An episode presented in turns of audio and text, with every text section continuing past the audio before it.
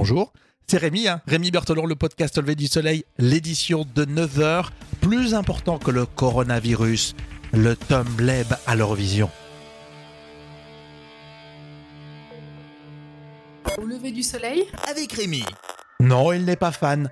Il n'est pas content, le ministre de la Culture, Frank Grister. Vous l'avez peut-être entendu, il n'aime pas The Best In Me, la chanson de Tom Leb qui représente la France à l'Eurovision 2020. Oui, le titre qui va vous représenter. Alors, est-ce que vous êtes d'accord ou pas d'accord avec Frank Grister Alors, il y a Audrey, dans le 75, elle m'écrit « Moi, je pense que ça ne regarde pas le ministre de la Culture ».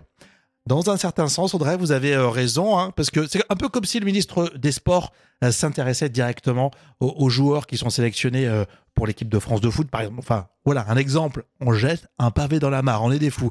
En tout cas, Richter, il a déclaré J'ai fait passer le message de mon étonnement face à une chanson dont le refrain est écrit en anglais. C'est bien ça, mais quand on regarde les statistiques, pour l'Eurovision, c'est un concours, une compétition, mine de rien.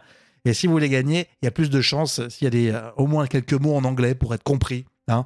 Alors il y a Louis à Strasbourg qui dit je crois qu'on n'a pas fini d'en entendre reparler. Alors c'est pas faux parce que quand on regarde que le concours et c'est pas tout de suite, hein, c'est au mois de mai. L'Eurovision c'est du 12 au 16 mai euh, prochain aux Pays-Bas. Donc il va falloir euh, patienter et on verra bien euh, ce que ça peut donner. D'ailleurs, vous pouvez réagir, ça nous fait plaisir, on lit vos messages. Hein. Au lever du soleil.fr, on est également sur les réseaux sociaux. Euh, Christine and the Queens est de retour. On a écouté ça sur Deezer, vous pouvez le faire aussi sur euh, Spotify par exemple. L'album s'appelle Vita Nueva. Euh, c'est un nouvel EP qui est constitué de seulement six titres, mais c'est une surprise, donc ça fait tellement plaisir. Alors le titre de cet album, La Vita Nueva, alors je vais faire un peu mon intello, mais ça me dit quelque chose. Bah si, c'est Dante. C'est Dante ça, hein Premier ouvrage connu de Dante. Je crois qu'il l'a écrit en 1293, je crois. Hein. Enfin, pas seulement, jusqu'à 1295. Il a, tardé un peu hein, pour son premier ouvrage. En tout cas, c'est un vrai clin d'œil que Christian Hawkins a fait euh, autour de, ce titre d'album. On a à l'intérieur la chanson People I've Been Sad et puis un duo avec une New-Yorkaise, Caroline Polchak. La couleur de l'album, c'est un peu dans, dans la veine de chaleur humaine. On n'est pas surpris totalement, mais ça fait plaisir de la retrouver. Hein. On ne cache pas notre bonheur.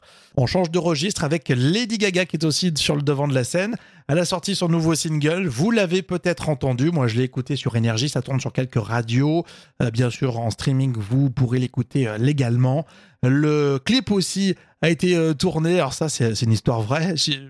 Il a été tourné avec un iPhone 11 Pro. Bon, voilà, Lady Gaga n'avait pas trop les moyens.